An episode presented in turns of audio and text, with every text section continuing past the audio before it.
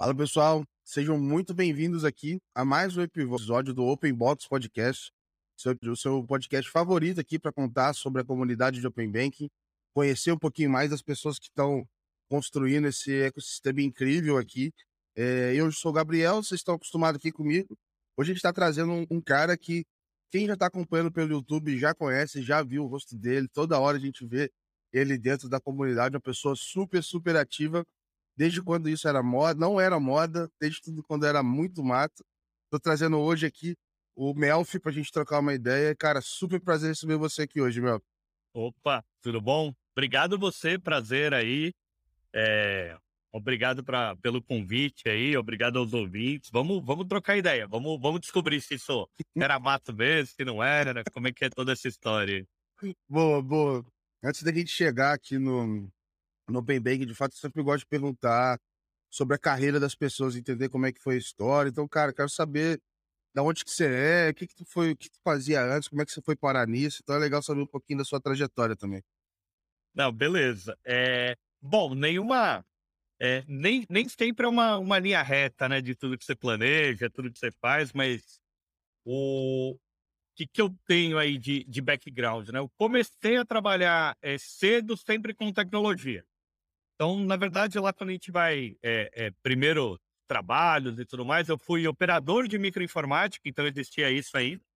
É, depois eu fui dar aula, um Windows hoje, Excel e tudo mais, e caí na programação. Então, assim, primeira década, vamos colocar assim, de, de trabalho foi desenvolvimento de sistemas, programação, mas muito voltado para o mercado financeiro, sempre em consultorias trabalhando para banco, bolsa de valores, enfim, é, empresas de cobrança, sempre dentro do segmento financeiro. É, então, isso aí me fez aprender bastante aí, KNAB, EDI, é, então, integrações sistêmicas, integrações financeiras, só que no modelo mais é, é, tradicional, antigo, e sempre trabalhando com isso. Então, muita coisa aí dentro desse segmento. Quem integrou é. isso aí, integra o Open Bank hoje tranquilo, né, cara? Como falei, quem fez essas integrações aí na época integra o Open Banking tranquilamente. Ah, tranquilo, tranquilo. Daí, justamente, começou uma evolução tecnológica aí, né? De, putz, agora tem APIs, agora tem web services, um pouquinho antes, enfim. E daí você falar, cara, isso aqui vai mudar, isso aqui vai, vai se transformar. O que, que eu comecei a fazer também disso, né? Então, assim, estava lá desenvolvendo sistemas e, e daí eu comecei a olhar muito para um movimento de startup, empreendedorismo e comecei a mergulhar nisso. Cara, eu preciso empreender, preciso fazer alguma coisa diferente e, e comecei a brincar um pouco com isso. Um pouco fora até do segmento financeiro, fazendo algumas iniciativas, fazendo alguma coisa e, e aprendendo muito. Uh, até que eu peguei e fundei lá, daí a gente vai poder falar mais disso falando de Open Banking, a Labs Bank, e comecei a mergulhar muito em fintech, integração financeira, empreendedorismo. Uh, e esse é o, um, um, segundo momento aí que, que eu estou, e daí depois eu voltei para o mercado de trabalho mais tradicional, estou na TechBan, e daí para levantar uma plataforma, para subir isso daí. Então, basicamente é isso, né? Eu comecei a carreira muito com desenvolvimento de sistemas, programação mesmo. Depois caí para uma parte mais administrativa, gerencial, e hoje eu tô, tô dentro de uma cadeira tradicional aí dentro de uma empresa. Boa, cara, legal, cara. E, e, e acho muito legal, assim, ver como é que, assim, o background técnico, quando depois a pessoa vai pro lado de negócio, faz muita diferença, né? Então, acho que, é, imagino como facilita aí algumas discussões, etc. Como é que tu vai entender, enfim, o que está sendo feito, está sendo discutido. Achando muito legal, cara. Um background super interessante. É, então, é, é bem positivo. É, eu ainda gosto muito de tecnologia, então eu vivo isso, né? Eu não. É, nem eu falo, não, né? não programo mais comercialmente, mas por prazer. Então, quando eu faço minhas coisinhas aí, eu gosto de programar, gosto de fazer. É, isso para mim é muito bom, é muito positivo. Até convenço todo mundo que eu falo assim que, putz, assim, todo mundo deveria programar, se não, no mínimo, saber ler uma documentação, saber ler um código e, e tudo mais, porque isso aí é, é, é importante pro, pro futuro. Então, assim, é, é, acho que é legal depois a gente até voltar nesse ponto falando de futuro, porque vai ser uma coisa aí que é, hoje todo mundo tem que saber mandar um e-mail, daqui uns 10, 15 anos, todo mundo talvez tenha que saber consumir uma API, tenha que programar algum script, fazer alguma coisa assim. É, mas isso ajuda e, e, atrapalha também, porque daí quando você vai trocar ideia com os caras de vez em quando, eles acham que você não sabe nada do que você está falando, você não entende, você fala, meu, isso aí dá para fazer sim, vai, para de me enrolar e vambora. Cara, esse para mim é o maior maior medo, assim, de, de, de alguém de negócio. Eu falo assim, cara, tem que fechar o olho aqui e acreditar no que esse cara tá falando, vambora, né? Então acho que, é, enfim, às vezes tem que saber fazer a pergunta certa. E falando dos produtos aqui, cara, hoje dentro do, né, do Open Bank ou do mercado como um todo, a infinidade de produtos que são APIs, né? Então você vai avaliar um fornecedor, você vai olhar a documentação de um, de outro, você vai ter que entender isso, etc. Então, realmente é uma. É, já acontece agora, né? Você precisa ter essa. Enfim, conseguir ler, conseguir entender. Então, faz muita diferença. Mas eu queria saber, então, meu filho, esse histórico aí, como é que foi teu primeiro contato aí com a palavra Open Bank, né? Quando é que isso chegou na tua vida ou chegou, não tinha nem esse nome ainda? Como é que foi isso, cara? Legal, legal. Daí eu vou, vou contar, daí a gente mergulha um pouco mais nessa, nessa parte aí de profissional e Open Bank. Bom, como é que isso começou para mim, assim? É, em 2015, 2016, é, eu estava justamente aí trabalhando com, com integrações financeiras de EDI e eu falei, cara, é, precisamos criar uma solução que seja um barramento de APIs que integre todos os bancos. É, e daí isso daí para mim na época chamava OpsBank API é, e comecei a desenvolver. Eu e um sócio, a gente começou a criar isso. É, dentro da LabBank, ele ficou muito mais com essa parte de braço de tecnologia. Eu assumi na época toda uma parte administrativa, comercial, e a gente começou a levar isso para instituições financeiras. Falar assim, ó. Mas, mas pode... na, época, na época você queria pegar é, essas conexões para vender isso para outras empresas, essas integrações? Como é que era a proposta? Que qual que era a proposta? Qual, como é que surgiu APIs bancárias aí? É, eu, eu partir de uma premissa que os bancos iam querer inovar. Então, assim, putz, se eu criar um canal, que é um canal de distribuição de produtos e serviços, distribuição de dados, através das APIs, eu vou ter mais clientes, eu vou conseguir abrir meu, ampliar meu leque de clientes, que a empresa não vai querer ficar trocando arquivo com aquele banco, vai querer trocar APIs comigo. Eu vou estar integrado no aplicativo de mensagem instantânea do meu usuário, ele vai querer usar aí minha solução. Então, que ia ser mais uma questão de mercado e muito menos de concorrência. E eu ia ficar milionário, porque os bancos iam comprar a minha solução e eu ia ser uma, uma startup de sucesso. A gente começou isso e a gente fez, subiu essa plataforma lá em 2016, 2017. É até legal isso aí, assim, de você pega lá o radar fintech, o segundo radar, é, tem lá um bracinho, né? Conectividade financeira. E daí só tinha o meu logo lá na época, o logo da Labs Bank. É, é, era a única, na época, enfim, mapeado pelo menos, é, startup, fintech, que se propunha a facilitar a conectividade financeira de uma maneira diferente. Então ainda não tinha o nome Open Banking, né? A gente chamava de conectividade financeira uhum. através de APIs e tudo mais. Cara, junto com isso, é, por muita sorte, talvez, enfim, começou todo o movimento no Reino Unido, batizando aí de Open Bank, e começou a falar assim, daí você ia num cliente, o cara falava, ah, mas isso que você está fazendo é Open Banking, daí, putz, já tem que olhar para isso. A gente começou a olhar, a gente falou, oh, é, mas não é regulado. Aqui a gente criou o nosso padrão, eu criei o padrão da Labs Bank, e daí eu conecto no teu back-end aí, trago isso daí, exponho para quem você quiser e crio aqui o portal desenvolvedor e tudo mais. E você vai fazer essa solução. Cara, o que foi legal nisso daí? Foi muito aprendizado, né? Então eu conheci um monte de gente no mercado, é, falei com um monte de, de instituições e etc. Mas a gente não conseguiu ter nenhum cliente. Nenhum, assim. É, é, a gente falou por com grandes bancos, com médios bancos, com pequenos bancos é, participou de, de, programas de aceleração, inovação dentro dessas instituições. É, era interessante, muitas vezes a gente era escolhido por cara, você é a única empresa aqui que está falando de Open Banking, a gente precisava entender o que era isso, mas não evoluiu. Então, assim, a gente não chegou a ter um cliente produtivo com isso até lá o final de, de 2018, 2019, por aí. Do tipo, cara, não, não deu. Não, não conseguimos faturar, né? Não emitimos nenhuma nota. Mas o que aconteceu aí? 2018, o Open Banking já tinha dois cases legais aqui no Brasil, ainda não regulados. É, Banco Original e o Banco do Brasil. Então, pelo menos essas duas instituições estavam lá com portal desenvolvedor ativo, estavam falando que tinha Open Banking, etc. O Bradesco já já estava naquela discussão lá com o Guia Bolso, já, é, já, já... Daí o Bradesco e o Guia Bolso era briga aí na época, mas enfim, daí já tinha é, é, além do, da instituição oferecendo, já tinha o Guia Bolso crescendo aí em paralelo. Já tinha um ecossistema, então, assim, a Quanto já estava aí também lá desde 2015, 2016. Então, assim, já estava começando a ter todo esse movimento. Já não era um negócio tão absurdo você chegar para alguém falar de Open Bank que a pessoa não tá tão perdida, né, cara? É, então, eu, eu brinco, assim, eu, eu, nessa época, 17, 18, é, sempre falando bastante aí com a Ingrid, com o Diego, o pessoal da Bfintech. É, é muito pré, era muito embrionário, mas a gente já fazia evento, já falava sobre isso, já tentava levar.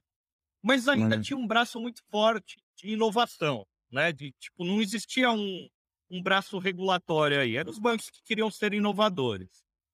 O que, que eu fiz? É, com a Labs Bank sem grana, sem recurso, eu fui falar com o Google Store sei se você conhece ele aí de nome, de mercado. Sim, sim, sim. Falei, cara, eu preciso de, de recurso, preciso de grana, preciso de investidor. Como é que eu toco isso aqui a partir de agora, né?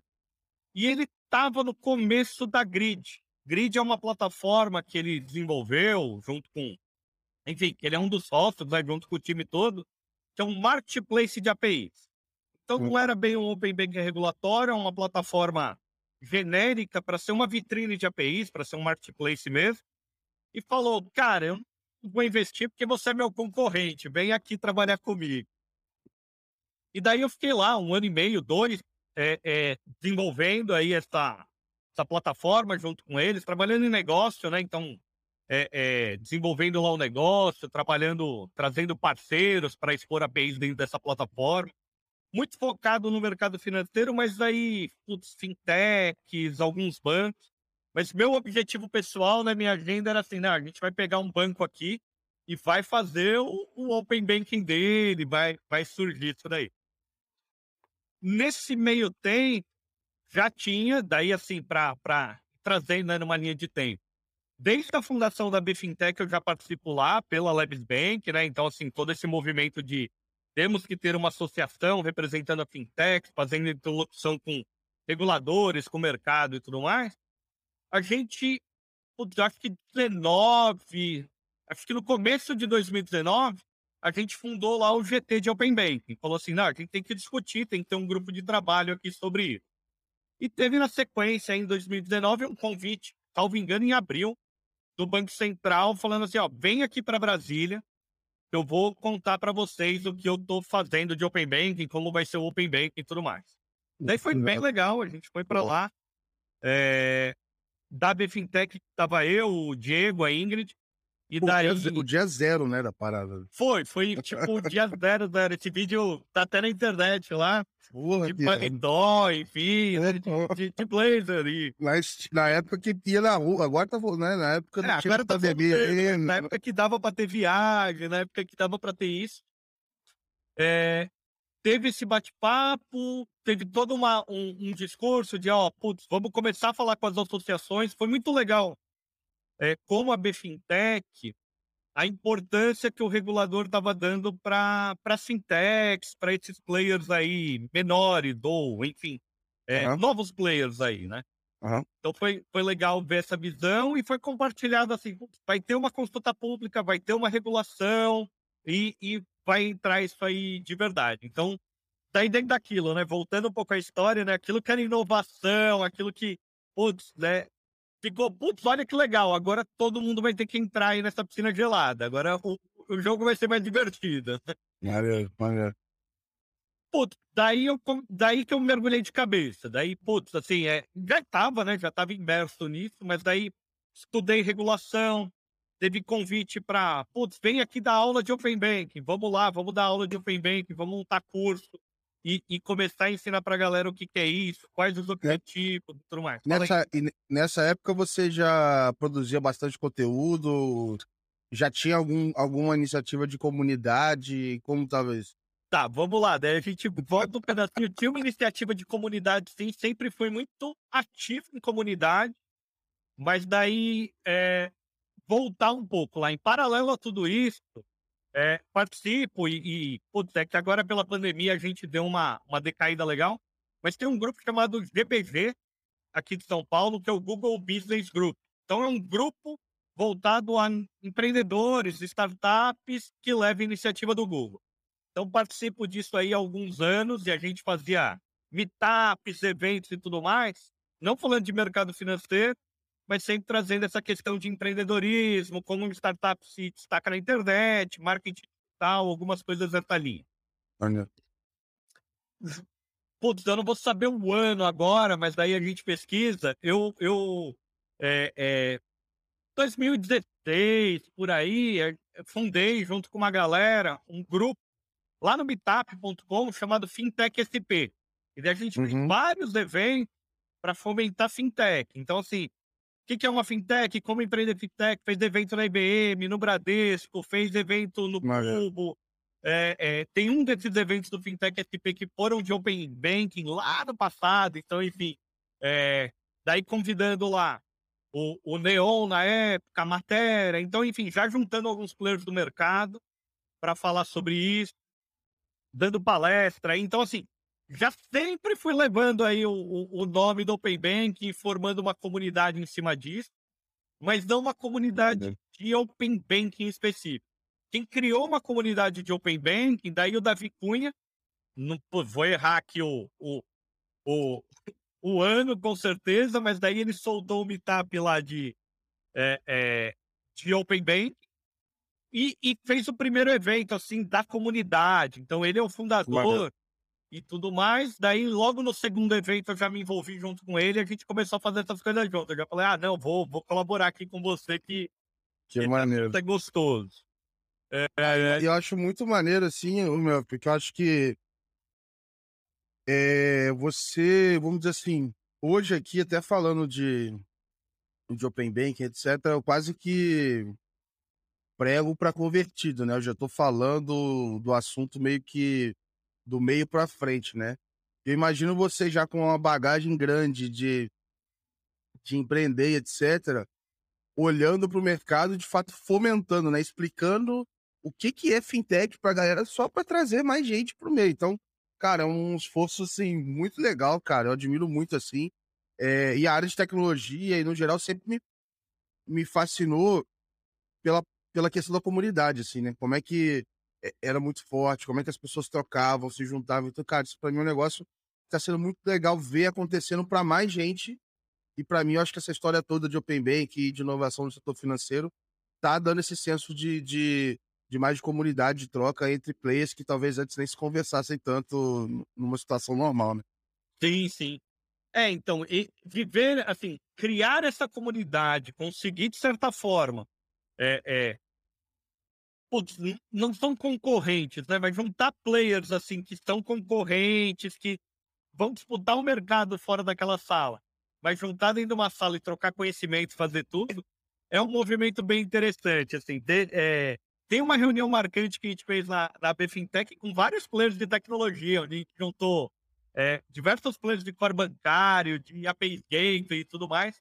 Isso também pré-regulação, e daí a gente falou, cara, que é oportunidade para a gente escrever como a gente quer isso daí. É, e daí a galera pegou e falou, não, cara, não... já essa reunião é difícil, imagina a gente drivar o mercado. E hoje a gente vê que todo mundo junto, então assim, não só as fintechs, mas é, Febraban, junto com a BBC, junto com todo mundo, está construindo um Open Banking junto. O Open Banking é um case é, que ele está sendo construído por uma comunidade. Então ele tem influência mesmo de todos os players, todos os envolvidos. nesse momento, muito menos pelo cidadão, enfim, mas o cidadão teve oportunidade lá no, na consulta, né, na consulta pública. pública. E depois de tudo regular, tudo definido o padrão, o cidadão entra de novo falando assim: não, mas eu quero um produto diferente. Esse UX que vocês definiram tá ruim para mim. E daí cada um vai ter que se adaptar aí para melhorar. Então, assim, uhum. O Open Banking, Open Finance aí é um case bem interessante de comunidade aí, de produto dentro de é, é, evolução tecnológica e também dentro do sistema financeiro. Uhum. E é um negócio legal que é do tipo assim, olha, é, vai acontecer, o regulador falou, então vai acontecer. E se você não participar, outra pessoa vai definir como é que é. Então você tem que entrar, não tem outra escolha. Você vai ter que ir lá e ir lá dar sua opinião, entender. Então eu acho que, é... enfim, e aí no final, meio que é, pela, pela, pelo poder da regulação, etc., acho até que mostra a importância de realmente desfazer isso com todo mundo, né? Porque realmente vai ter um que vai olhar mais para um viés, o outro para outro, e por aí vai. E aí no final segunda proposta, o Bacen às vezes vai nela, ou às vezes vai em outra que você ninguém estava imaginando, então acho que é, tá sendo bem legal assim acompanhar essa, essa discussão, assim, cara. Bem legal mesmo. Vamos voltar aí que eu tô, tô gostando da história aí, então, cara. Vamos, vamos lá. Daí assim, putz, é, é, tava no grid lá nesse momento, então trabalhando lá com o pessoal. Teve uma movimentação da empresa, uma aquisição, enfim, e daí ela ia é, mudou o quadro societário da empresa. Eu peguei e falei, cara, é um momento aí de eu fazer uma, uma troca, de eu mudar. É, desde lá de 2015 estava muito forte isso de, cara, eu quero ajudar, na verdade, as instituições financeiras a se adaptarem ao Open Banking, assim, um negócio muito B2B, é, é, sabendo, vai entendendo um pouco os desafios, falando, cara, não vai ser fácil aí para os bancos fazerem isso, é, é, eles precisam, assim, ó, daí qual que é o, a motivação mesmo, assim. Isso, para eles se adaptarem ao padrão é difícil pra caramba, e eles vão ter que ficar olhando para um padrão tecnológico, eles têm que olhar para o consumidor. Então, se eu oferecer uma solução que eles, que eu resolvo essa dor, vai, vai encaixar, tem um mercado aí. Uhum. Só que daí eu precisava levar isso. Empreendendo sozinho eu não conseguia, porque putz, batia nos bancos, eles falavam, ah, mas qual a sua credibilidade? Onde isso já está? Quantos clientes você já tem? E daí era zero. É, com a Grid, com essa mudança que estava tendo lá, eu senti que isso também não, não seria possível, não ia ser tão viável. E daí é quando eu me movimentei para a TecBan. Pegar e falar assim, cara, é, é, é uma empresa que já está, já compartilha dados, enfim, sempre com consentimento, com autorização e tudo mais com os terminais, né? Então o cliente vai lá, ele dá o consentimento dele, ele consegue ver o extrato. Por que não levar isso aí para o digital e levar esse projeto aí junto com a TecBan? E daí é isso que eu venho fazendo nos últimos dois anos, enfim, uma plataforma que ajuda os bancos a se adaptarem aos padrões regulatórios. Hoje, qual que é o seu papel dentro da TecBan, assim? Tá. E daí entra naquilo, né? Eu estou dentro de uma área de negócio, então não estou em tecnologia. Uhum. É, é, é, cargo lá, enfim, é um gerente de Open Finance. Qual que é o meu papel? A gente passou por várias fases lá. Então, quando eu entrei, era quase que o, o único cara dentro de negócios que estava olhando para ir. Então, eu comecei justamente a criar apresentação, criar solução, levar para a tecnologia o que a gente ia construir, quem ia ser nossos parceiros, criar planejamento financeiro definimos um preço e levamos isso para o mercado. As primeiras apresentações comerciais e tudo mais fui eu que fiz. Assim. Quase que empreender, mas dentro de uma grande empresa. Foi muito legal essa jornada aí. É, hoje, putz, é cuidar de algumas pessoas. Então a gente tem é, é, pessoas lá que, que tá cuidando do time comercial, do time de marketing, fazendo site, etc. Então, assim, só cuido disso, olho se, se tá legal e as pessoas estão fazendo um trabalho bacana. É, o time de tecnologia também tem uma pessoa, que daí a Jamile está cuidando do, do pessoal lá, olhando o roadmap do produto, o que está entrando, o que, que não está entrando. E eu estou no papel atualmente de olhar bastante o pós-venda, de cuidar um pouco desse relacionamento, de uhum. tudo que a gente conseguiu vender, com uma responsabilidade de ver se o produto está trazendo aquele resultado que a gente prometeu no começo. Uhum. Ah, vamos vender, vamos trazer. Então, assim, é, é, é um trabalho muito mais burocrático, talvez, um pouco chato, é, mas é esse papel de olhar os números do produto e ver se ele está atendendo na parte financeira aí. Legal. Para o cliente, né? E olhar para o cliente. Acho que vale a gente fazer um, um jabá aqui, acho que da TecBan, até porque acho que assim, até pelo serviço B2B, talvez tem pessoas que não, não, não conhecem exatamente como tem funcionado, né? Então, conhece a marca da TecBan por outros motivos, né? Então, é, é legal entender um pouquinho mais também dessa, é, enfim, desse posicionamento da TecBan, como é que ela está dentro do Open Bank aqui, acho que é legal saber. Legal, vou, vou, vou trazer sim, vou, vou fazer vendendo, vendendo a empresa, hein? Vamos lá, porque eu gosto dela, né? Eu... Cara, é uma empresa aí de 40 anos. Então, assim, o que, que ela faz? O que, que ela é bem tradicionalmente conhecida aí? Compartilhamento de caixas eletrônicos. É, então, quando você vê lá o banco 24 horas, enfim, por trás é a TecBan. Hoje, tem perto de 150 instituições conectadas aí nesses caixas eletrônicos.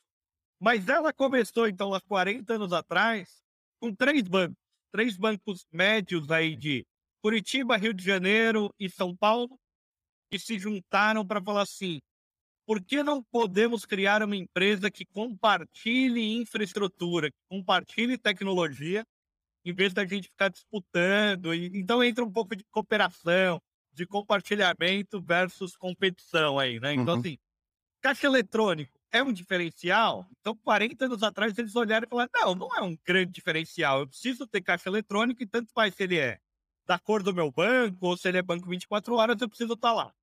E com isso, eles fundaram a empresa, começaram a colocar caixa eletrônico e tudo mais. Ela foi evoluindo aí é, é, nesses últimos anos. Não, que, aliás, so, sobre um parênteses aqui. É, operar caixa eletrônica deve ser loucura, cara. É, então. É, fazer a conta do dinheiro, carregar, não sei o que, a segurança, e aí puxa de vários bancos, concilia esse troço. Então, cara, eu, eu imagino que deve ser insano a operação disso, cara. Não, então, daí é uma empresa que foi se especializando muito em segurança, tanto físico, que é o que você uhum. falou, de transporte, isso e aquilo, e os desafios foram mudando década a década aí, como cibernética, né? Porque assim, está conectado em todos os bancos. Tem tentativas de ataque, tem isso, tem aquilo. Então, time de segurança forte, infraestrutura, tecnologia e tudo mais, enfim.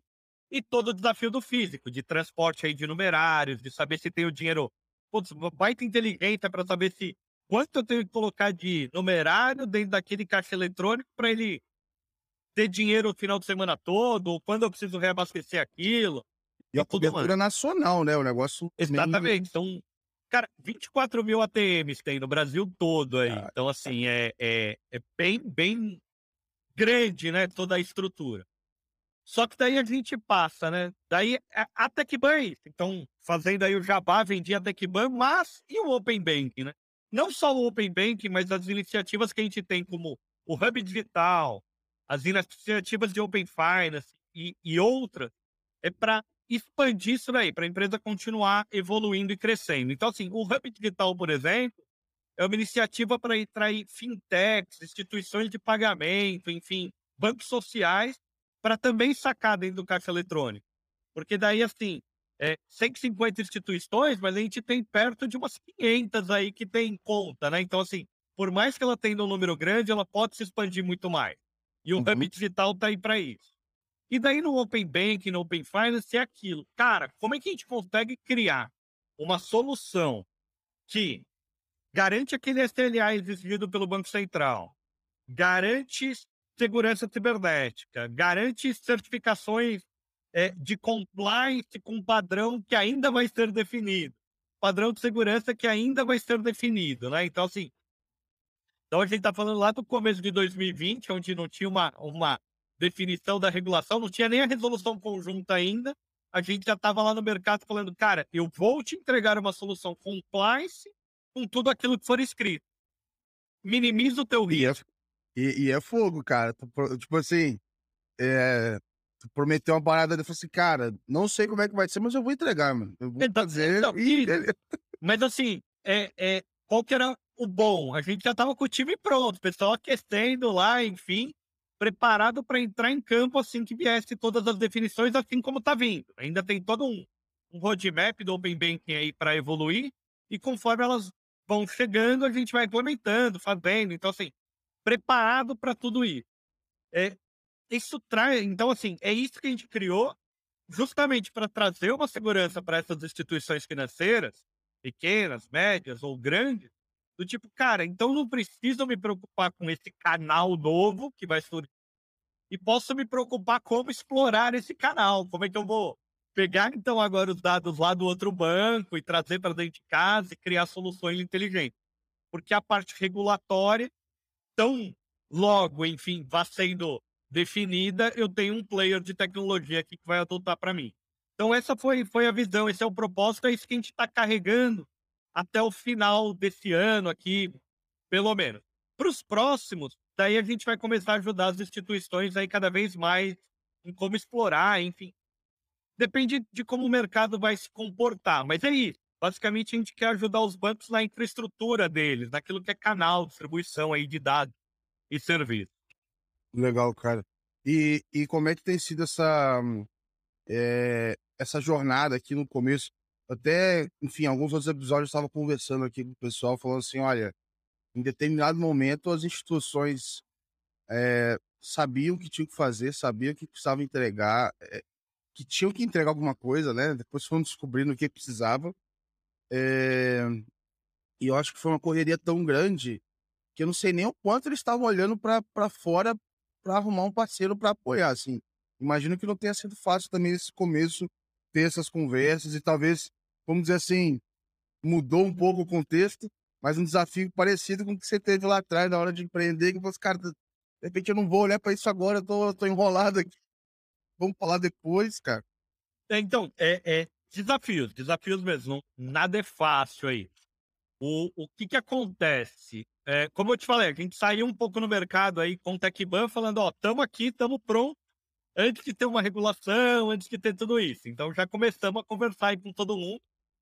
Mas o pessoal, pô, mas eu nem sei se é difícil, se é fácil, se vai vir, se não vai uhum. vir alguns bancos, principalmente os grandes, podemos colocar assim, eles resolveram, adotaram uma solução de, ah, cara, eu vou fazer em casa.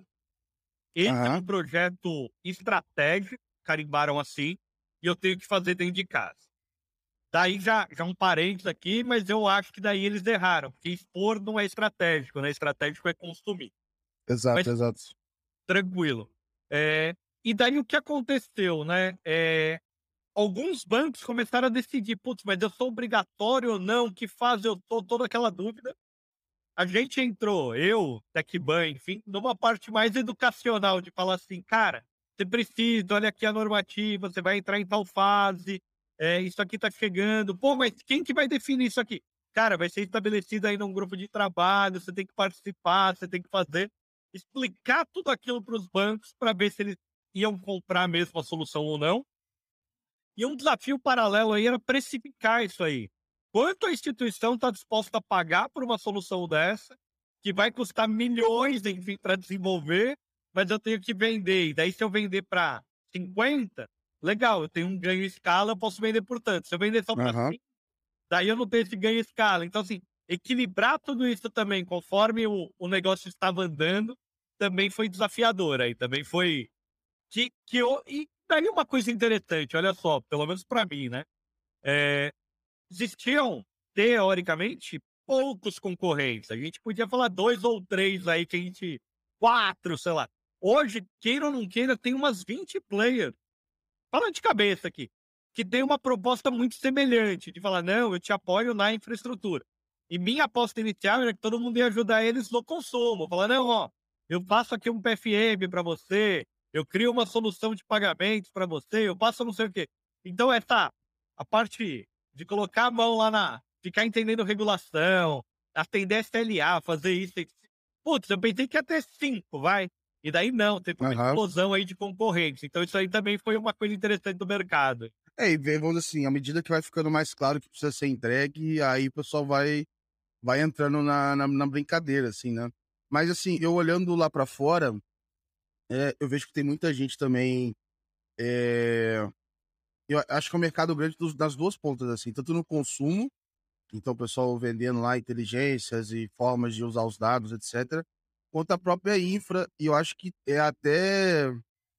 Enfim, é mais consolidado, né? Tá mais tempo no mercado, mas você tem muita gente que, de certa forma, é até meio padrão, assim, assim, ah, essa experiência da True Layer. Você vê assim, na, você vai usar o, um, um, um, banco, alguma coisa assim que tem, é, tá com a carinha do banco, mas você vê que a jornadinha tá muito a cara de um determinado fornecedor e tal. É um play, né?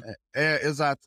Então acho que, sei lá, em algum momento a gente vai atingir uma maturidade, principalmente as pessoas novas que vão entrar no mercado, não vai fazer sentido ela fazer tudo isso sozinha, essa, toda essa parte regulatória ali, enfim, como a gente, você levantou a bola, não é estratégica, né, cara? Não é, é mesmo. Então, enfim, é, é, é, mas é muito trabalhoso. Eu acho que quem está ouvindo isso daqui e ainda a empresa está cogitando entrar e etc., cara, é muito trabalhoso. Não é ah, certificações, manter isso rodando depois, acompanhar as mudanças. Não é, não é brincadeira, né, cara? É, é, eu vou colocar aí, eu acho que o pior ponto vai ser acompanhar as mudanças. Em que sentido? Por mais ser, pô, é trabalhoso, é difícil tal, o pessoal emerge lá, aprende. Existe todo aquele desafio de profissionais no mercado e etc., mas sai. Agora, o Open Banking, o Open Finance, não é estático. Ele vai ter uma fasezinha, alguma coisa assim, a cada seis meses, a cada ano. Então, assim, acompanhar tudo isso é custoso. Se você uhum. tinha um time lá, se você se preparou como bancão para fazer um projeto que ia durar 2021, putz, ele já ajustou o cronograma, agora vai 2021, 2022. Então dobrou teu custo, assim, do nada, entendeu? Então você tinha lá 10 milhões, virou 20. Você tinha 100, virou 200. Então, assim, é isso que, que se propõe esses players. Daí TechBan e demais concorrentes de abstrair isso, de falar, não, peraí, eu absorvo isso e queira ou não queira, o, o, fica mais eficiente para o mercado, né? Mas é, é nessa linha mesmo. E, putz, mudança e evolução é o que mais vai ter aí pela frente. Precisa, né? Tem que ter, né? É, Tem que é, ter. Na verdade, essa é a proposta do, do, do negócio aqui, né? Então, acho que é um negócio, enfim, interessante. Eu queria. O pessoal vai ficar maluco aqui com a linha do tempo, mas eu queria voltar na linha do tempo de novo aqui. Vamos voltar. É, no, no, no Open Verso aqui para falar um pouco assim, como é que eu descobri quem que era a Melf, é, é, o Davi, depois o, o, o, é, o Leandro, todo mundo, foi muito por conta dos eventos, né, cara? Então, comecei a pesquisar putz, sobre o Open Banking, Aí eu caí lá no Banking Brasil, não tinha nem landing page ainda do Bacent, né? Que depois virou Banking Brasil, org, tá? Aí eu caí lá, aí eu caía nos vídeos, aí eu olhava o gringo, tinha o pessoal da Open Future World e tal. E eu queria saber o começo disso, cara. Como é que foi desde o evento lá com o Davi até virar um, um site, notícia, evento, eventos gigantescos que vocês fizeram. Como é que Legal, vamos, vamos, vamos, detalhar essa linha do tempo, mas focando aí em comunidade e em tudo mais. Então, eu, putz, assim, eu coloco aí a responsabilidade de ter começado toda essa comunidade aí pro Davi. Daí depois você bate um papo com ele. Se ele não quiser não, de trazer. ele passa para alguém. Vou trazer aqui. Mas, é, e, então ele fundou lá o Meetup, começou a fazer eventos, eventos presenciais, sempre aqui em São Paulo e tudo mais, e, e levando isso daí que começou a acontecer assim? Putz, o assunto cada vez mais legal. E o, o blog também é responsabilidade dele e alimentando algumas notícias. No blog em especial, eu já tive a oportunidade de colocar lá alguns conteúdos, já cheguei a convidar muita gente, falar, cara, escreve aqui para a gente publicar, escreve aqui para a gente publicar. Não tem bem uma periodicidade desses convidados, mas sempre foi um, uma iniciativa de pegar e falar, ah, vamos colocar texto de todo mundo, não é o blog do Davi, tem que ser um blog da comunidade. É... O que, que acelerou, assim, o que, que mudou muito a comunidade foi a pandemia, né? O que, que assim, ó, um pouquinho antes, putz, vamos lá, é, é interessante, eu tava perdendo isso daí, é, tinha esquecido. É, eu e o Davi, a gente organizou o Open Banking Day junto com o pessoal em 2019. Então, assim, pré-pandemia, a gente pegou e, e, fez um evento presencial aqui em São Paulo. Não sei, 200 pessoas para mais, enfim. Caraca. É, é, é, ele vai ter mais detalhe. Então, assim, ó. É, como é que ficou? O Davi cuidou bastante da curadoria. Eu cuidei de abrir portas aí para. Foi em 2019 mesmo, para parceiros, para quem poderia patrocinar, captar recursos aí. E daí tinha uma empresa que já tinha feito alguns eventos e tudo mais, tinha feito um meetup com a gente, que organizou tudo aí de microfone, som, imagem, espaço e etc. Legal. E a gente fez esse evento. Foi um negócio muito legal, porque foi um baita do marco, assim, de tipo, caramba, juntamos um monte de gente legal para falar, etc. 200 pessoas em 2019 para falar de Open Bank, cara, presencialmente é muita gente, cara. Foi, foi, foi bem bacana. A gente pega aí. É... Daí o que que acontece? Daí a gente pegou e, e teve aí suas. É, é, seus desentendimentos com esse player aí que tinha organizado aí o evento com a gente, não deu muito certo aí o, o negócio, a gente ficou meio de, putz, não, não vamos fazer junto mais. Então, assim, 2020 tinha ficado incerteza do que seria, a pessoa até continuou fazendo eventos e tudo mais aí, é, é, virou mais um nó da comunidade. É ruim, mas lá no fundo é bom, porque quanto mais conteúdo é melhor ainda. É, é, e daí o que, que surgiu? Daí em 2020 foi quando teve a pandemia, né? Então, beleza, a gente tava lá, assim, eu e o Davi falando, cara, sabe o que a gente tem que fazer? Só organizar nossos meetups, fazer uma coisinha tranquila aqui, que é o que a gente sabe fazer, não dá dor de cabeça, e, e, e, e daí não tem esse rolo de ficar discutindo dinheiro, de ficar fazendo nada disso. Vamos, vamos fazer isso. Veio a pandemia, a gente falou, caramba, meu, não vamos conseguir fazer meetup não vamos conseguir juntar a galera, né? Como é que a gente vai. Agora que o Bank está começando, a gente não vai fazer evento. Daí, putz, não vai ter tal evento, não vai ter CIAB, não vai ter não sei o quê, não vai ter. Começou a cair todos os eventos, né? De tipo, cara, não, não vai ter evento. Não, não vai ter conteúdo pra galera. Então, assim, daí a gente pegou, é, ainda eu e o Davi, e daí já batendo um papo com o Leandro aí na época, é, cara, vamos fazer o Open Banking Week.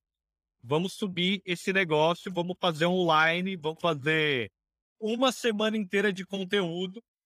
E daí a gente pegou, é, é, principalmente eu e o Davi, vamos colocar assim, começou a convidar todo mundo. Cara, você não quer participar do nosso evento aqui, ó? É de graça, é online e vai ser no YouTube uma semana, etc. Você não quer? Começamos lá, juntamos 40 horas de conteúdo, salvo engano aí. É, é, tá lá tudo no YouTube do, do primeiro evento. E fizemos o primeiro Open Bank Week. Já algumas empresas vieram e apoiaram a gente, patrocinaram lá. Então, Vit, Cynthia, Transfera. Eu não vou lembrar se tem mais alguma, mas essas aí apoiaram logo de cara aí. E, e a gente fez aquele evento. Aquilo lá bombou realmente, assim, tipo, foi, foi o auge do Open Banking, tinha acabado de sair a resolução conjunta, todo mundo queria saber o que, que era isso, e etc. A gente fez esse evento muito bacana. E já foi com esse espírito de comunidade aí. E daí, putz, não tem ingresso, o Brasil todo assiste, tá no YouTube, etc. A partir daí, esse evento foi. Daí a gente não tinha um canal, virou um canal no YouTube. É, sei lá, não, não lembro, mas 800 seguidores, mil seguidores, algum número assim já muito significativo, né? Então, assim, é, é conseguir 100 seguidores já é difícil. Imagina ter 800. Não, é... tô falando aqui sempre de. Nós tô falando do nicho do nicho, né? Então, é, não, não é. Ninguém chega de manhã, fala, vou ver o que é Open Bank, né? Você tem que ter caído nesse tema de alguma forma relacionado ao teu trabalho, enfim, não é, não é fácil chegar, né? É, então, e, e ainda mais como a gente leva, né? Porque assim, é, pelo menos o, o, conteúdo não é para o consumidor final, né? É para uma pessoa que está trabalhando ou com tecnologia ou com sistema financeiro. Exato. Então, só que daí a gente pegou, putz, estou com um canal, tenho 40 horas de vídeo aí, só que tenho seguidores aqui, tem, tem pessoas que se inscreveram nisso aqui. Vamos começar a criar conteúdo recorrente. Daí que surgiu o Open News, o Open Tal. Assim, cara, eu vou falar com essa galera, vou levar aí as notícias, vou levar então, a cada duas semanas, a cada três semanas, eu e o Leandro começamos a aparecer lá e colocar conteúdo, conteúdo, conteúdo.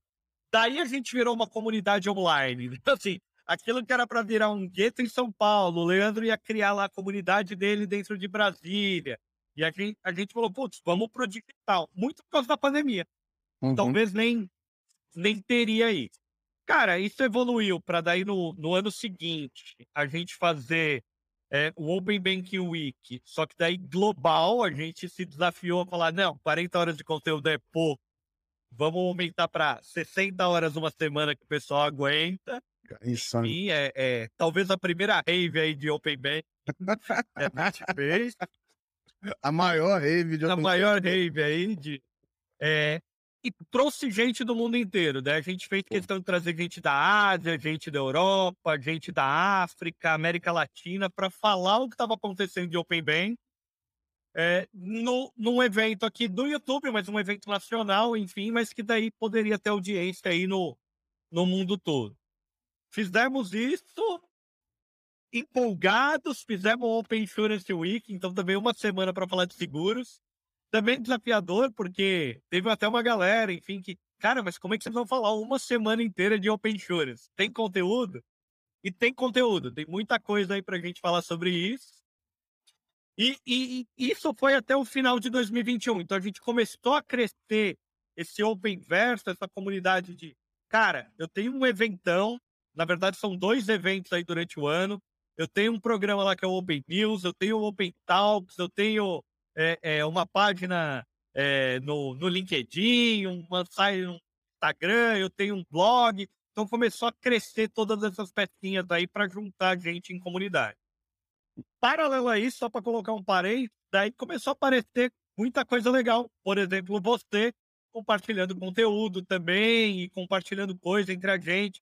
Então isso aí só cresceu, expandiu, né? Então, putz, assim, é, é, o evento, ele deu visibilidade, é lógico, para algumas empresas, mas essas empresas também começaram a dar visibilidade para o evento ou para o tema. Então, assim, vários players importantes aí. Então, assim, é, é, também não quero ficar aqui como protagonista disso tudo, mas assim, isso aí é uma das coisas, junto com todas as outras que estavam acontecendo aí em paralelo. Legal, assim. Eu peguei esse movimento muito é, do meio do caminho para frente, vamos dizer assim, né? De 2000 e... Nossa, cara, tá, tá passando o tempo, eu tô ficando louco aqui. 2020, mais ou menos, para frente, é, que eu comecei a entrar no tema, e aí no, no final de 2020, mais ou menos. E quando eu comecei a escrever mesmo, foi no ano passado, 2021. E aí comecei a ver, por exemplo, no começo, é, realmente eu encontrava muitas coisas com vocês, eu olhava é, no histórico no, de notícia no Google, o que, que eu no começo falei assim, cara, preciso entender o que está acontecendo. Aí eu pegava a palavra-chave do Open Banking e eu comecei aí é, mês a mês, de, 2000, de janeiro de 2020 para frente, é, eu ia até a página 20 das notícias e eu ia catalogando, sei lá, essa notícia aqui é um M&A de tal ou tal empresa, essa aqui é uma compra, essa daqui é uma parceria de tal ou tal empresa. Cara, eu fiz isso para todas, e aí eu comecei a ver, enfim, quem aparecia mais, quais os canais, quem... Falei, não, agora eu entendi mais ou menos quem que é a rede aqui, e eu vou me conectar com essas pessoas para conseguir entender o que está acontecendo. E aí deu para ver muita coisa. Na época, o próprio, um pouco mais para frente, o Guia Bolso tinha começado a fazer um podcast, né? Então, o próprio. É, o Thiago, né? não me engano. É, é, o Thiago tava tocando podcast por um tempo, trouxe uns, uns caras legais lá de fora também para falar. É, o próprio o Bruno trocou uma ideia. Então, eram várias coisinhas ali que fizeram muita diferença entender como é que era lá fora. Depois, enfim, que a bolsa foi comprado e tal. Mas eu comecei a ver muitas iniciativas e o um movimento de explosão de pessoas com nome Open Bank no LinkedIn. Você fazia um filtro no começo. Ah, eu fiz, eu fiz isso no começo, mas, cara, botei o Open Bank e botei as pessoas. Eu lembro, a primeira vez que eu fiz, não devia ter mil pessoas, assim. E aí eu fui adicionando, adicionando, algumas adicionando. Hoje, quando você faz, o negócio explode, assim, da quantidade de pessoas que estão com isso no Perdeu título, o né? controle, né? né? Cara, legal isso que você falou. Uma das coisas interessantes que eu pensei aqui no meio, só para é que tanto eu como o Davi, o próprio Leandrinho, enfim, a gente foi fazendo isso nunca com crachá de uma empresa, né? Então, assim, eu fui mudando de empresa e continuei colaborando com a comunidade. O Davi mudou também, teve as trocas dele. O Leandrinho mudou. Então, assim, é, é uma coisa muito mais aí de comunidade, barra, assim, é um outro. É, é, você tem lá sua vida pessoal, sua vida Sim, profissional, sua vida de comunidade, assim. Então, todo esse é, eventos, o, o Open Verso aí como um todo é um outro braço, enfim, é uma coisa que você é, é, gasta um tempo, gasta muita energia, mas é um pouco isso, você vai trocando. Você teve essa experiência, né? Você estava numa empresa, para outra, continuou tudo isso. Então isso é interessante aí para o pessoal também, para é, é, algumas iniciativas, quando é de empresa, é carimbada, ela tem começo, meio e fim, né? Porque daí tem a estratégia de marketing, tem, o, exato, exato. tem a verba por trás. A gente vai caminhando, vai, é, vai levando não. aí. E vai indo, e, e pra mim, acho que no final é mais legal, assim. Então, até que eu comentei no começo, assim, eu é, me inspiro muito, assim, quando eu vejo, putz, como é que a comunidade, geralmente, de código, tipo, de tecnologia, como é que é muito forte, né? Essa comunidade de dados e etc. Então, é isso, cara. As pessoas vão trocar de empresa, mas, cara, a comunidade é isso e, e ela acho que só existe quando a rede inteira é forte, né? Então você tem vários pontos e aquilo tá vivo, etc. E existe troca, cara. Teve um, um negócio que você falou aqui, meu, eu queria entender melhor. Você falou assim, putz, dá para falar uma semana de Open Insurance, né? Então, assim, cara, o, Open Insurance não é um Open Bank só que é para seguro, não é a mesma coisa, não é o mesmo padrão de API, não. É, o que que é? Você acha que é legal até sendo super transparente. Pode ver que eu pouco falo sobre Open Insurance, eu tenho uma ideia do que é, mas assim, nunca olhei regulação, não era um negócio que, que eu tava por lá, e eu acho até que quem tá ouvindo a gente talvez tenha uma, uma sensação parecida. Então é legal aproveitar para te roubar uns minutos aqui para para, enfim, trazer um pouco disso também é, e um pouco da temperatura que tá essa, essas conversas. Legal, legal. Vamos, vamos falar assim. É, de ser tudo igual, ó. Eu, eu acho que assim, é tudo, tudo animal, mas cada um é uma coisa. Então, assim, é, um, um, o Open Banking aí vai, ele voa, o, o Open Insurance nada, e, e o Open Investment, quando sair da CVM e tudo mais, ele vai andar. Então, hum. um nada, um mas tudo bicho. Então, assim, se olhar de longe, todo mundo tem coração batendo, etc. E o que, que é a essência disso tudo? Eu acho que na tecnologia é muito parecido. Então, quando a gente vai olhar assim, ah, mas não é APIs? Putz, são APIs. Elas vão seguir um padrão aí de post, de get, retornar um JSON, etc. Então, assim, teoricamente, qualquer técnico vai conseguir olhar para aquilo. Padrões de segurança, ah, mas vai usar FAP, vai usar CIBA, vai aí já pode começar a ter diferença, porque daí depende uhum. do regulador, depende daquele grupo de trabalho de falar se faz sentido ou não faz sentido aquilo naquele momento, etc. O que a gente tem até agora, que está definido, está igual. Eles estão buscando aí a maior interoperabilidade e uma maior é. convergência nisso. Fala aí. É, não, isso que eu ia comentar, assim, em termos de é, experiência, né? Por mais que mude o escopo de dados, eu acho que tem um benefício na experiência ser uniforme até, enfim, para dar uma certa tranquilidade para o consumidor também passar e começar a lembrar daquilo, lembrar daquilo e facilitar um pouco da nessa usabilidade, né? Sim, sim. Então, assim, ó, putz, a gente, de uma maneira resumida, a tecnologia é igual. Daí a gente vai para o regulatório, né? É, a gente já não é mais Bacen agora, é SUSEP. Então, assim, uhum. tem que. É, é, outro tipo, mas eles estão seguindo os mesmos objetivos, os mesmos interesses e tudo mais. Então, principalmente se olha o texto da resolução, objetivos é, é Open Banking tem quatro, Open Insurance tem um pouco mais, mas é, aqueles lá de inovação, concorrência e tudo mais, eles levam a isso. É o mesmo princípio, né? É o mesmo princípio o que, que acontece aí que, que começa a ter diferenças, né? De, ah, mas um órgão é mais político, outro é menos político, um vai dar mais liberdade para o grupo de autorregulação, outro não. Então, isso daí já começa a ter, ter diferenças também e, e, e cada mercado vai conduzir. Agora, onde eu acho que é muito, muito diferente é justamente no negócio. Então, assim, é... começar pelo, pelo banking, né? O Open Banking e todo o sistema bancário, a gente está muito acostumado a consumir o produto dentro do próprio canal. Então, assim, uhum. fazer pagamentos dentro do meu aplicativo do banco, fazer uhum. investimentos dentro do meu aplicativo do banco. É, já existiam experiências desconectadas, desacopladas? Existiam. Mas é muito pouco que usava. Quando você agora, assim, quem usa? Um gerente financeiro de uma grande empresa, não acessa o site do banco, ele acessa o SAP e consulta lá. Então, para ele, tanto faz se está no banco vermelho, amarelo ou azul, ele vê o extrato da mesma maneira. Então, já era uma experiência desacoplada, não é Open Banking, mas já tinha isso, e ele já estava lá. Então, para ele migrar de banco, por exemplo, é muito mais uma questão de taxas, relacionamento, etc., e muito menos interface, experiência, etc. A experiência dele está lá naquele aplicativo. Mas para o B2C, para todo mundo, o banco, o banking, está muito na nossa mão, está no nosso cartão, tá? Eu tenho cartão preto, amarelo, enfim, dourado, e isso te dá. No seguro já é diferente. O que, que é o, o relacionamento do seguro? É muito forte com o teu corretor ou com a tua corretora é, é, tendo acesso direto ao site da corretora vermelha, da, da seguradora vermelha, etc. E é uma, é, e é uma, é uma, uma certa confusão, entre aspas, assim, olhando de fora.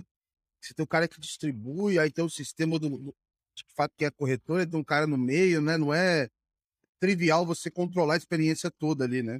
Exatamente. Então, assim, mas quem cuida dessa jornada, teoricamente, dessa experiência, pelo menos no momento um, e não, assim, na, na venda, na conversão, é o corretor ou é aquela pessoa que te abordou ali para te explicar quais os riscos que você tem e por que você deveria ter um seguro. É, putz, aconteceu um problema, né? Teve lá o sinistro, preciso acionar minha seguradora. Em muitos casos, você fala com o corretor, de tipo, cara, é o Zé que Exato. vai me salvar. Cara, bati o carro aqui, resolve para mim. E ele resolve. Se você não tem um bom relacionamento com o corretor ou pegou uma experiência diferente, daí sim você vai cair no 0800 da seguradora, fazer isso e tudo mais. Então, ter um intermediário que distribui aquilo já é um padrão dentro desse mercado, do mercado de seguros. O que a gente vai ter agora, talvez, é esse intermediário de uma forma cada vez mais digital. Muda também pra caramba voltar no banking, a gente tem ainda um grande número de brasileiros que são desbancarizados. Mas, na última década, qual que é o grande problema? Não é você ter acesso a uma conta. É você ter acesso a crédito, é você ter acesso a investimento, enfim. É usar o banco de uma maneira correta, porque abrir a conta, conta poupança, conta salário, conta estudante, enfim, ficou mais fácil, ficou acessível. Sim. Sim. Agora, no seguro, não. A gente tem um número enorme de gente que não tem seguro. Não tem seguro de auto, não tem seguro residência, é, não tem não tem nem consciência da importância de ter um seguro ou não.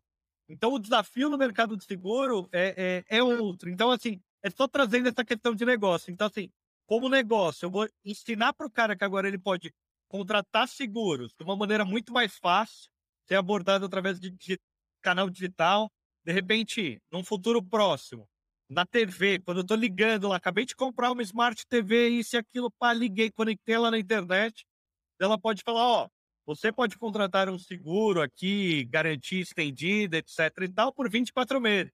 Sim ou não? Eu tô sim na minha TV e acabei de contratar por aquele canal uhum. e usei Open Insurance aí por trás disso. Ou uma geladeira, ou enfim, tudo aquilo que for IoT integrado aí com seguro. E não, a última oportunidade, talvez, do cara vender era no checkout, né? Assim, passou no, no caixa lá do supermercado, levou sua TV. Então, assim, o desafio dos seguros eu acho que vai ser, é, assim, não nem desafio, né? Trazer a palavra oportunidade mesmo. As oportunidades de seguros são enormes, só que por que desafio? Porque a seguradora que não fizer isso vai ficar para trás. Então ela tem que fazer porque se, se, se a amarela não fizer, a vermelha vai fazer, e daí vira um desafio para uma, oportunidade para outra, né? Então, assim, é muito maior a possibilidade de crescer o mercado de Open Insurance, até mesmo do que de Open Bank. É, os dois vão crescer muito, mas os seguros talvez a gente veja muito mais. E quando a gente extrapolar para isso, mas pergunta aí depois mais seguros, mas quando a gente vai para investimentos, talvez tenha uma explosão muito maior, tenha um, caramba, agora eu consigo programar um investimento numa corretora fazendo isso e etc. e planejar um seguro. E o investimento, ele tá pegando fogo, né? Então, assim, é...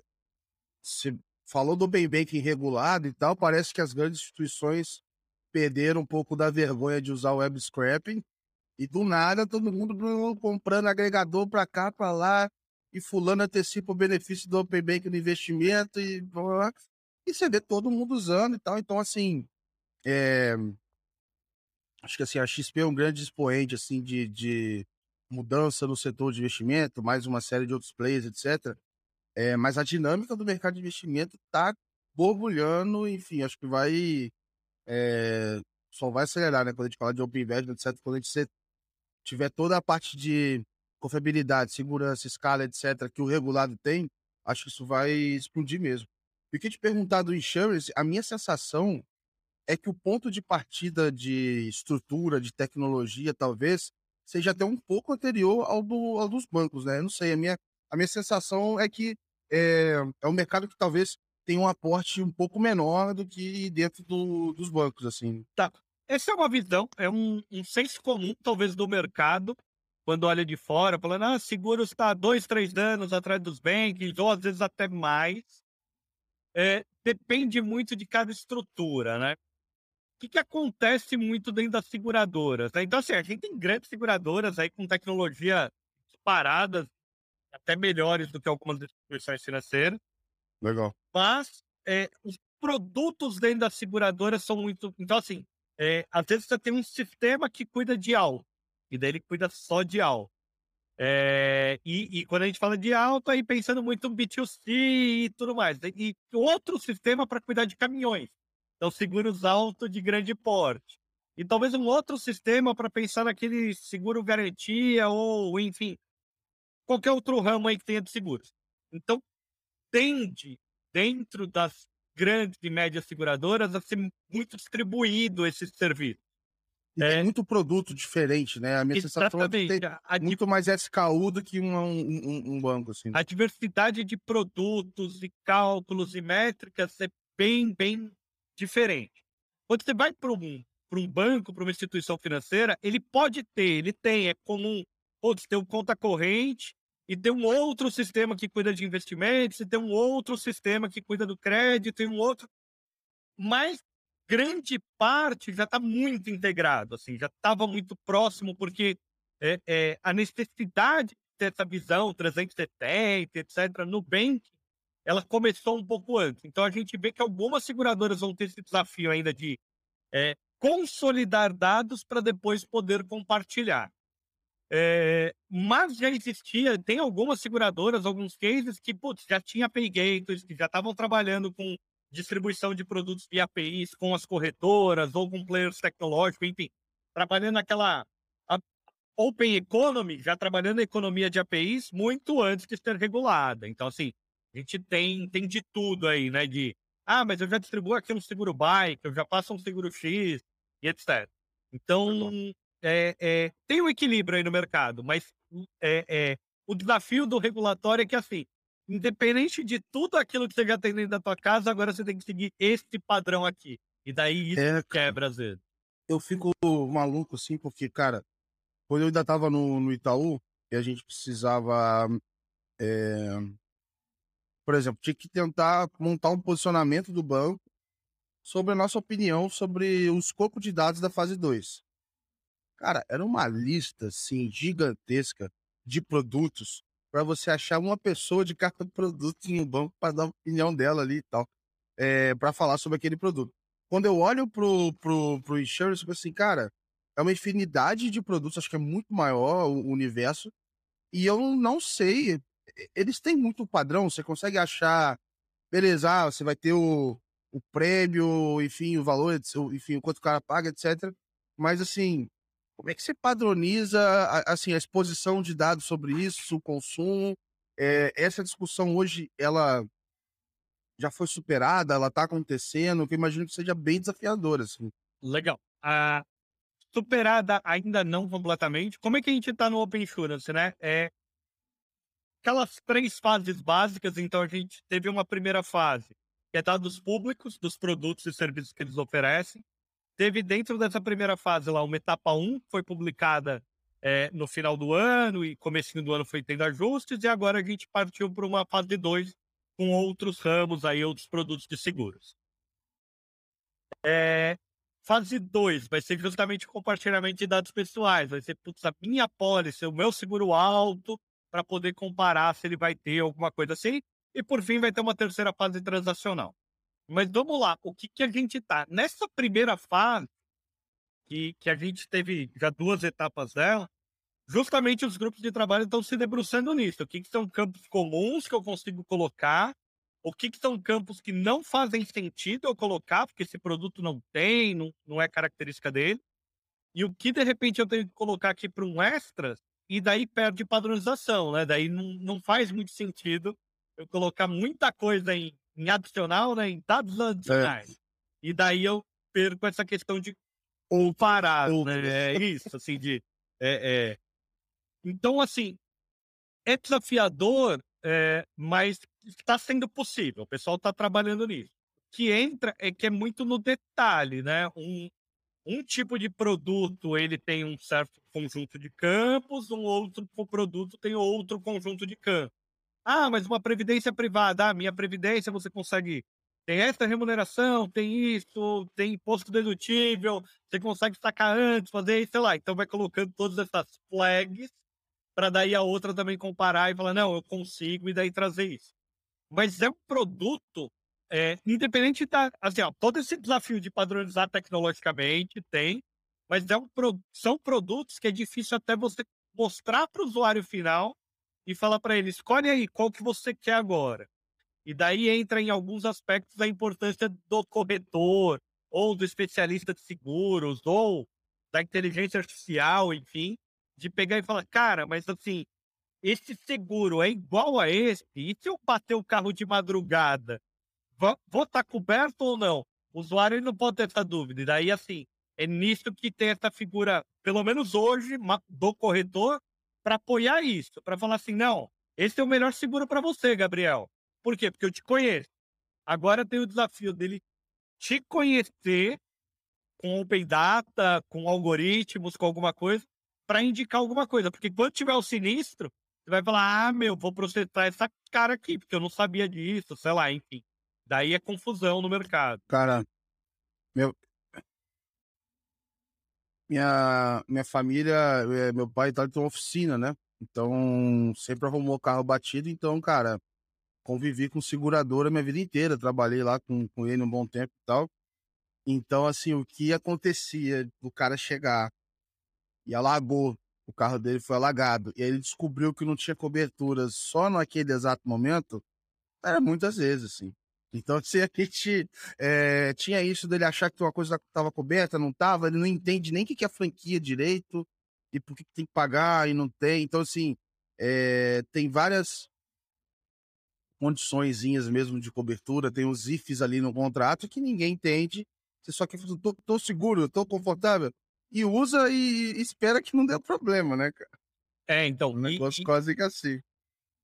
Diferente do produto bancário, pelo menos da maioria, porque você está convivendo com aquele produto mensalmente, diariamente, né? Você tomou um empréstimo, todo mês você está pagando ele. Espero que o pessoal acompanhe se está baixando ou não, né? Se, ah, quanto eu posso adiantar e tal. Ou você investiu, você fica acompanhando se deu resultado, se não deu, se quanto está líquido lá para o resgate, etc. O seguro, meu, é meio que você contrata e quer esquecer durante um ano. Quer você não quer usar, você não quer usar. É, só que essa comunicação e, e, justamente assim, o desafio tecnológico para você distribuir isso. Daí eu falei, putz, é pouco vendido, né? Seguro alto. É, salvo engano, 20% do brasileiro tem seguro automóvel. Isso significa 80% dos automóveis estão na rua, você bateu o carro, o cara de trás e da frente não tem. Entendeu? Por essa estatística. É, uhum. Então, assim, se você tiver, né? O cara não tem e tudo mais. Se você não tiver, talvez o cara da frente tenha. Mas assim, é, é, o que, que acontece? É informar direito para justamente essa pessoa poder falar, não, estou contratando alguma coisa que eu sei. Seguro tem mais uma característica legal que eu acho colocar, que é a própria mutualidade, assim. Quanto mais pessoas contratando aquele mesmo seguro, assumindo aquele mesmo risco, né, comprando aquele mesmo risco, é, é melhor para o ecossistema, porque daí eu, na verdade, assim, cada vez fica mais barato. Porque eu pago mil para Assim, ó, todo mundo aqui no meu condomínio. Se todo mundo tiver seguro automóvel, a chance de colidir um carro na garagem continua o mesmo. Então, assim, a seguradora está recebendo mais, no próximo ano ela vai diminuir. Ela vai falar, não, é, é, eu tenho mais gente que está compartilhando esse risco. Então, o mercado de seguros, ele ganha muito quanto mais pessoas entram e fica melhor, e daí assim, vira naquele ciclo de benefício, né? Mais uhum. diferente, talvez, do mercado de crédito ou investimento. Não basta é, eu contratar mais crédito, é, é, não vai diminuir o risco do meu vizinho, né? Então, assim, Exato. mas do seguro tem essa característica. Então, é bem legal que popularize isso. Fica bom para todo mundo, né? Legal, legal. É, meu, eu queria aproveitar aqui é, para começar a pedir para você umas previsões aqui, cara. Vamos olhar para o futuro. É, queria que você me desse umas previsões. O que você acha que vai acontecer no Open Bank em 2025, 2030? Assim, não me vem com, com, com previsão óbvia, não. Eu quero ouvir maluquice mesmo, coisa para gente sonhar aqui mesmo, para daqui uns anos a gente voltar nesse vídeo e falar: caraca, a gente era maluco, cara. Acertamos, né? Acertamos. Não, não, a gente sonhou baixo. Sonhou ah, baixo. entendi. Bom, carro voador é uma coisa que a gente não pode prever, porque isso aí toda vez a gente erra. Mas vamos lá. Cara, assim, ó, é, vamos, vou, vou falar, se você achar que tá, tá ruim, a gente vai melhorando. Vamos, vamos evoluir. Mas eu acho que assim, ó, em termos de, de tendência, é, vamos lá, né? Futuro do Open Banking, é, Open Finance ou o que for.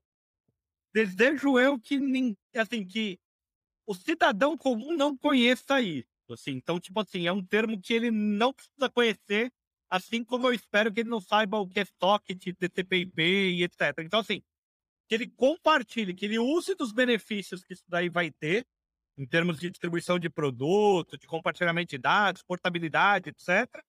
Mas sem realmente você saber a tecnologia que está por trás, né? Então, assim, a gente usa a internet hoje e não precisa saber todo aquele negócio. Então, é, é, eu quero que no noticiário aí daqui dois, três anos, ninguém esteja falando de Open Banking, mas de, ó, Banco X lança produto e bababá, e daí por trás a gente fala, ah, ó, ele usa o Open Banking. Mas vamos lá, né? O que, que eu vejo, assim, três pilares que eu acho que é, é aposta fácil. É um, cada vez o sistema financeiro, e, e já colocando aí debaixo seguros, investimentos e tudo mais, mais instantâneo. Então a gente teve aí todo esse movimento de pagamento, de eu pegar aí, posso fazer um Pix para você, é, em outros segmentos. Putz, eu vou conseguir investir de formas mais instantâneas, eu vou poder con contratar crédito, liquidar meu crédito, sei lá. Então, se eu tenho um financiamento imobiliário, e daí, ah, não, para liquidar isso aqui você vai demorar três dias, sei lá, enfim, cada vez mais instantâneo tudo isso. Financiamentos, crédito, investimento e tudo mais, tudo dentro do banco, seguros contratados de forma cada vez mais instantânea e tudo mais. Então, assim, é, é, o Pix elevado a produtos financeiros de forma geral e serviços financeiros. É, pilar de conectado. Então, o, o Open Banking ele traz isso, traz essa questão de meus dados conectados e daí eu poder ou acessar eles através de outros aplicativos ou realmente compartilhar com outra instituição e tudo mais. Então, assim, eu vejo que todos os produtos e mais serviços aí conectados, compartilhando dados. Com isso, eu acho que a gente vai ter sim aquele aplicativo. Eu não, não acredito num grande super app, então não acho que a gente vai ter um super app aqui, mas eu acredito bastante no super app nichado. Então, putz, eu sou é, é, motorista de aplicativo lá, sou motorista de Uber. Eu vou ter um app que ele me conecta no meu banco, conecta na minha seguradora, conecta no Uber, conecta sei lá mais aonde, conecta na minha plataforma de ensino, de como no Detran, conecta e, e eu tenho aqui um super app que resolve a minha jornada. E eu só vou ter esse super app se o Open Banking tiver evoluído até lá, recebendo meus pagamentos, etc. Assim como o super app do estudante, o super app da gestante. Então, assim, jornadas Entendeu. de vidas, momentos que a gente vai passando por ali. O terceiro pilar, e daí depois a gente pode entrar melhor aí nisso, eu acho que é inteligente. É, o sistema financeiro hoje, é, ele começa a se tornar um pouquinho inteligente. Para ele ficar muito inteligente, para ele ficar show de bola, é, a gente vai ter a CBDC aí para frente. Então, uma coisinha pouco para 23, 24. E o que, que é se tornar inteligente? Depois que ele é instantâneo, imediato, conectado, tenho todos aqueles dados, eu posso, um, trabalhar na base, um pouco antes de CBDC, na inteligência. Só faz um, só faz um asterisco aqui pro pessoal falar da moeda digital, o que, que é CBDC rapidinho para a galera ter essa, vou, essa vou, visão aqui. Vou, vou trazer, deixa. É, é, vou.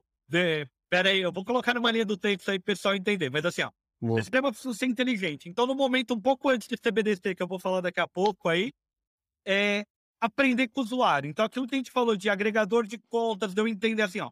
Hoje, talvez, seria possível o meu banco saber se eu estou casado, ou se eu vou trocar de carro, ou se eu sou sei lá o quê, enfim, um vegetariano, talvez, olhando meu extrato. Então, ele precisa aprender isso, ele precisa dar um jeito de e a seguradora precisa olhar e falar, cara, o Rogério é um motorista de risco ou não, com os dados que eu consigo olhar aqui de telemetria, isso aquilo.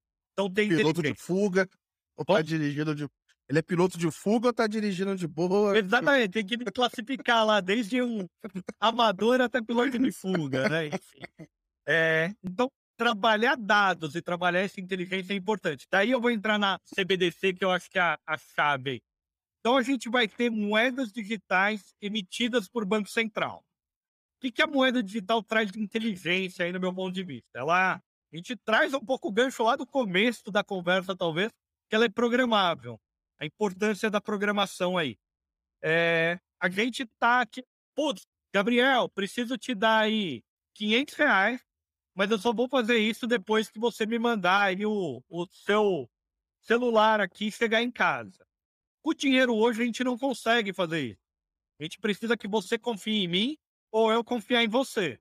Então, ou primeiro você me manda e depois eu mando os 500 reais, ou primeiro eu pago o dinheiro e depois você me manda. Então, precisa ter confiança entre os players. Putz, eu não confio em você, você não confia em mim, como é que a gente faz? A gente delega para um terceiro. E esse terceiro pode ser aí um, uma fintech, pode ser um banco. Ah, então eu emito um boleto. Marketplace. Marketplace, etc. Se o dinheiro tem essa inteligência, se eu tenho uma moeda digital que é programável, eu consigo criar um contrato inteligente, enfim, um smart contract, falando assim, não, ó, esse dinheiro, esse pagamento está atrelado a um código, enfim, que pode ser um SEDEC, que quando ele for recebido no destino, a pessoa tem acesso a isso, desde que não sei o quê. Então, é, é, eu consigo deixar isso muito inteligente sem precisar usar intermediários. Então, bandeira de cartão, marketplace e etc., eles podem sair desse ecossistema porque eles estão resolvendo um problema hoje de confiança. Eu não confio em você, então preciso do teu player. A partir do uhum. momento que o dinheiro traz essa inteligência, é, putz, daí a gente extrapola isso para seguros. É, é, ó, você vai pagar tanto, teu prêmio aqui está garantido, assim, você pagou o prêmio, é seu sinistro está garantido, tá aí, se aquilo que acontecer. Consigo alugar um carro, sem ter cartão, é, e, e apertou, ó, tá aqui o dinheiro, eu tô pagando, mas desde que eu devolva na data tal, isso e aquilo, dinheiro volta para mim. Então, este é o futuro financeiro que eu vejo, cada vez mais instantâneo, imediato, conectado com esses dados aí sendo compartilhados, com isso portabilidade, né? Então, assim, é, é, ser cliente de um único banco, de uma única instituição, não vai ser uma realidade, porque você vai ter cinco, seis, sete instituições todas conectadas de alguma forma. Inteligente, porque a gente vai ter esses contratos inteligentes vinculados a uma CBDC, então uma moeda digital aí emitida pelo Banco Central. Pode me perguntar dela, daí a gente fala um pouquinho dela assim para ilustrar, para colocar esse asterisco grande aí da galera. É, mas isso é o que a gente consegue ver, vai para pro, os próximos oito anos aí. Depois disso. E, e, vou te falar, tá? Disso que você falou, acho que é, nesse, por exemplo, um, um, lugar que poderia evoluir muito nessa linha são as registradoras de recebíveis de cartão de crédito, né? Então, teve a 4734 lá que mudou a regulação dos recebíveis, etc. E o funcionamento dela hoje, por mais que tenham vários problemas de interoperabilidade, etc., execução ali, mas a, a, o conceito é quase que esse. Você tem lá a registradora de todas as operações de recebíveis de cartão de crédito e você consegue criar contratos. Então, assim, olha, eu estou dando empréstimo para a empresa do Gabriel e eu estou botando aqui que se entrar um determinado valor na, na Visa débito desse cara aqui, para passar isso para minha titularidade. Então, assim, é um, é, um, é um mesmo princípio, apesar da operação ser, ser totalmente diferente, etc. Mas que eu acho que teria muito como ganhar, se você olhasse para frente, se feito com smart contracts, etc., teria um benefício enorme e a operação que, que andaria super bem, assim, sabe? Eu vejo muita aplicação nisso, cara. É isso, vai nessa lógica mesmo, assim. Um, num primeiro momento, a gente não vai resolver nenhum problema novo com a moeda digital. a gente vai resolver os mesmos problemas que a gente está resolvendo, só que com outro, assim, tirando alguns intermediários aí do meio e colocando a inteligência na moeda. Depois é que a gente vai descobrir mesmo como é que vai ser tudo isso aí inteligente, como isso aí pode criar novas possibilidades. Você falou da lei dos recebíveis, é, uma, uma aposta aí também dentro do instantâneo, dentro do conectado e até mesmo da inteligência, é a própria nova lei cambial. Então, assim, é, a gente está tendo várias regulações aí que vão transformar, que já estão dando indício da onde a gente deve ir. Então, assim, futuramente fazer um pagamento instantâneo pela América Latina ou é, é, para um outro país, enfim, dentro de, sei lá, dentro de algumas coisas. A gente pode falar ou dentro do Mercosul, ou dentro do BRICS, ou dentro de alguma esfera dessa. Talvez o Pix tenha essa interoperabilidade, seja conectado com isso. Tem até a CBDC aí junto com isso. Então, isso é o que a gente deve esperar, assim. Com isso, mais mobilidade, mais facilidade de viajar, hein? fazer um monte de coisa. É, o da o, o, o UPI lá, que eu, eu falo que ele é uma mistura de Pix com Open Bank, assim, lá da Índia. Da né? Mas ele, é, ele já tá tendo essas iniciativas internacionais, que eu acho sensacional. E aí eu já vira e mexe provocando a galera aqui falo assim, cara, eu acho que vai rolar um Open Bank internacional assim também, né? Tipo, um Open Data, né?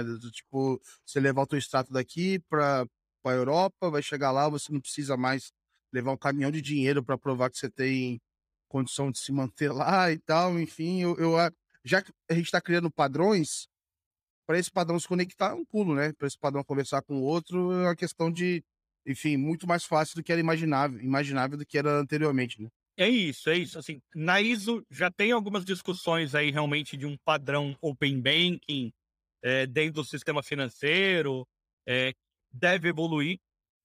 Enquanto não tem, a gente sempre vai ter players aí resolvendo isso daí. Então vai ter. O depara é, os deparas de tipo, ah, então eu trago os dados do Brasil para cá e tudo mais. E com isso você pensa, né, de é, a possibilidade, porque às vezes tem, sei lá, putz, vou mudar para a Europa. Você vai começar um relacionamento novo num banco lá, enfim, de Portugal, com pouco crédito. Aí você falou de de repente levar o rio de dinheiro, enfim mas você não tem todo aquele relacionamento. Ou você se prepara antes, um, dois anos.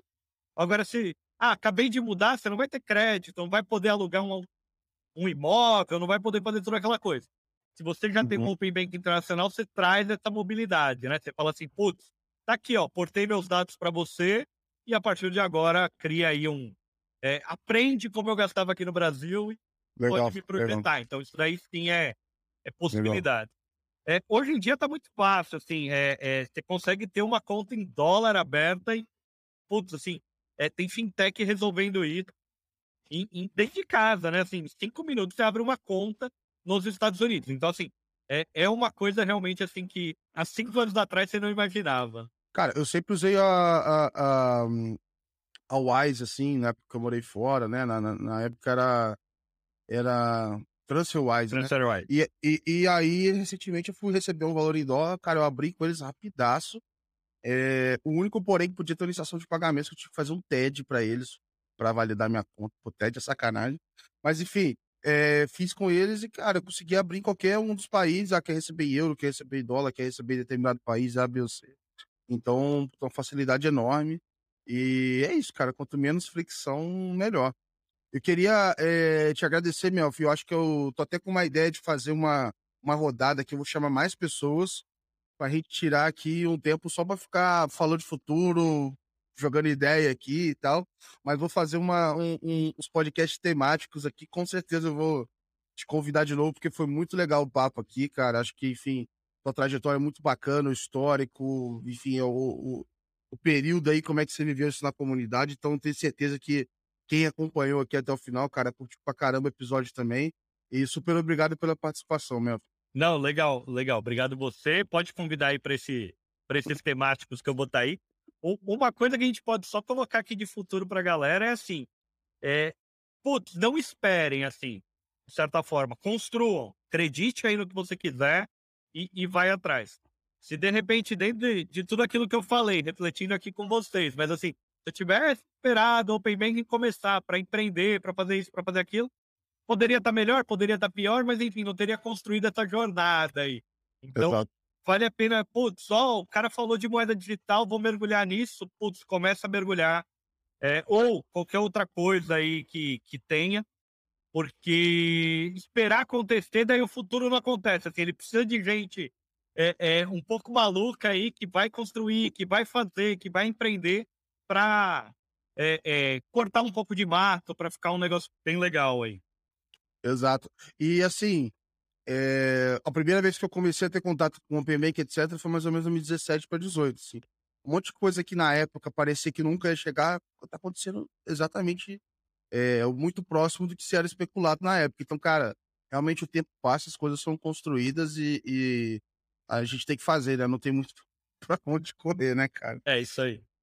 Ô, Mef, eu ia falar, cara, fica à vontade, assim, para dar um recado final, pra gente falar aqui da, das redes, eu vou botar todos os links aqui, etc. A gente falou de, de, enfim, de várias coisas que vocês acabam produzindo, então acho que é legal deixar essa, esse recado final aqui pro, pro público também. Legal, ó, é, recados. Então, primeiro, pessoal, quem quiser, assim, me seguir no LinkedIn, principalmente, assim, onde eu falo de Open Banking, se for pro Instagram, vai ver outras coisas, aí vai ver é, futebol, vai ver bebida, vai ver Fórmula 1. Mas assim, é, no LinkedIn, então, faço, eu posto bastante coisa de Open Bank, o que está acontecendo e tal, então convido o pessoal a me seguir.